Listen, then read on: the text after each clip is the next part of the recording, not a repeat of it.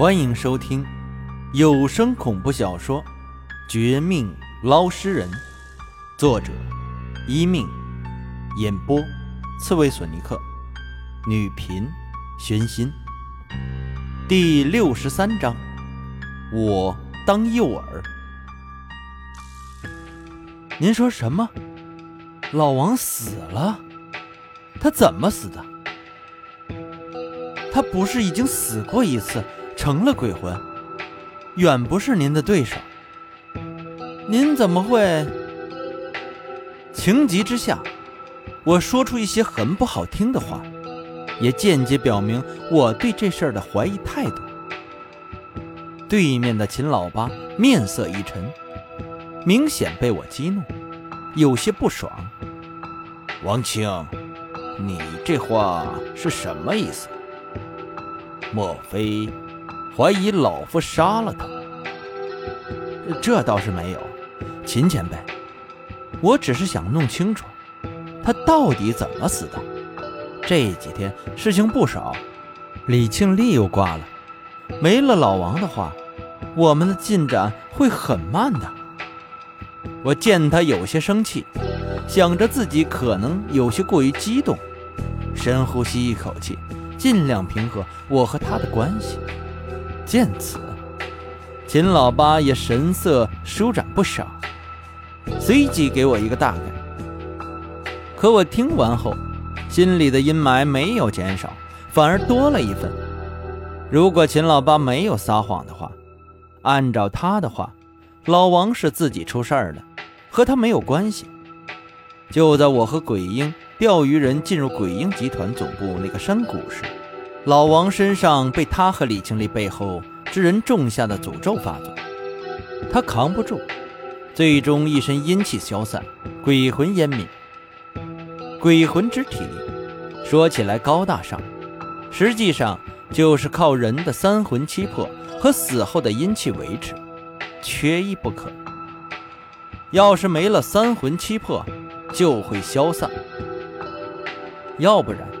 就是维持鬼魂存在的阴气不足，鬼魂也会因此出现渐渐失去生命，进而彻底烟消云散的事儿。不过，我却知道这个过程并不很快。老王身上是不是有诅咒？我不知道。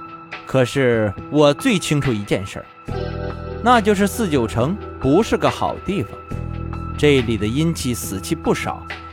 白天或许有阳光照耀，没法补充吸收。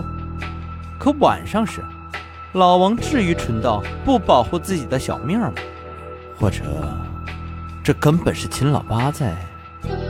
我赶紧打住自己这个胡思乱想，生怕一不小心就怀疑太多的人。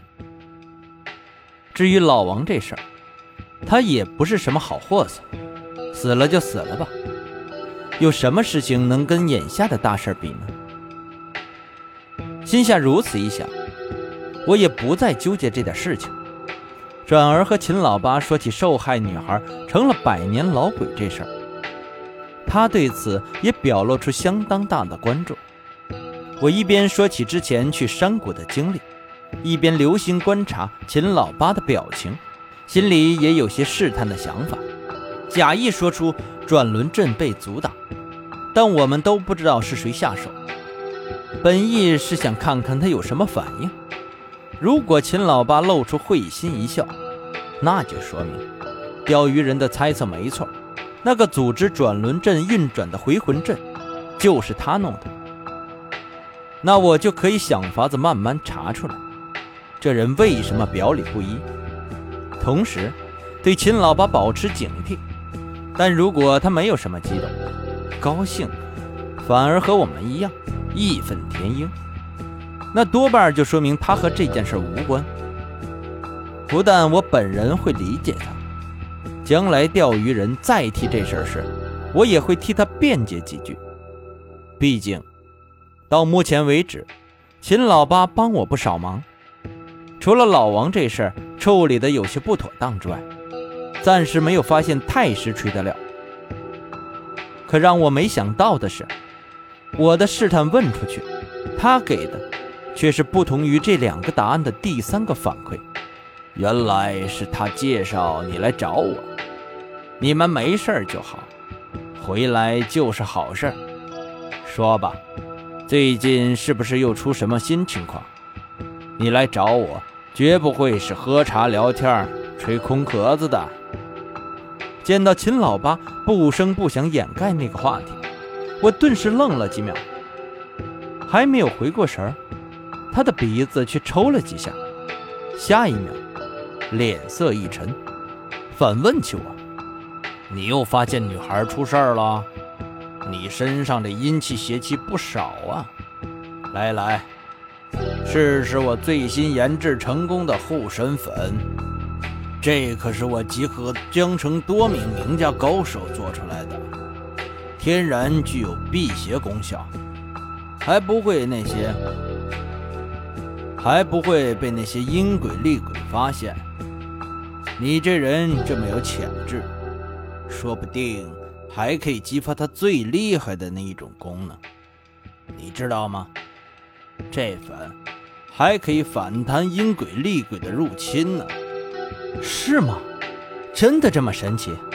让我试试吧。来来，秦前辈，您说的那个护身粉在哪儿？让我试一下。您猜的没错，我这次来还是请您出山。对付那个百年老鬼，他生前被人害死，死后却比那些害他的人还要狠毒，已经好几个女孩出事了。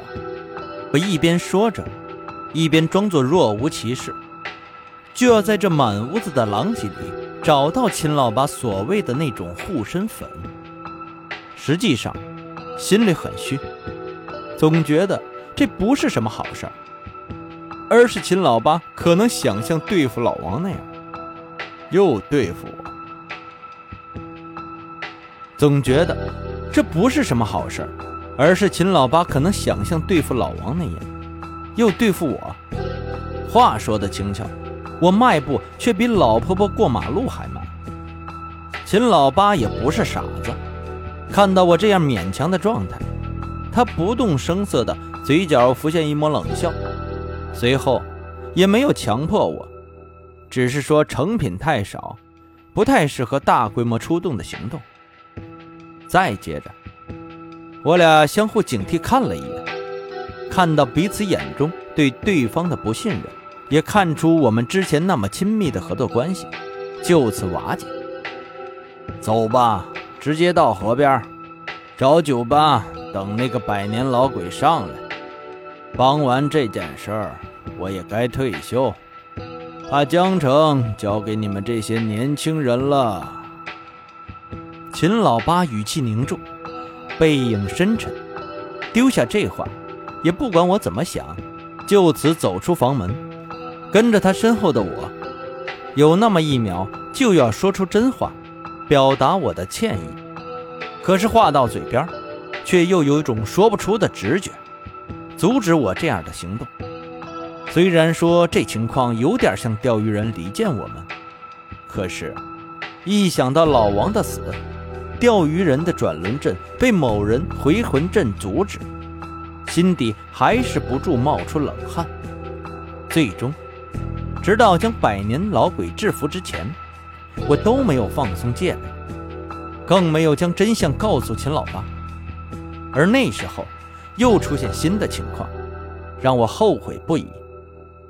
也是那时，才真正了解老王之死的真相，转轮阵被阻止的真相，以及秦老八为什么选择第三种反应的原因。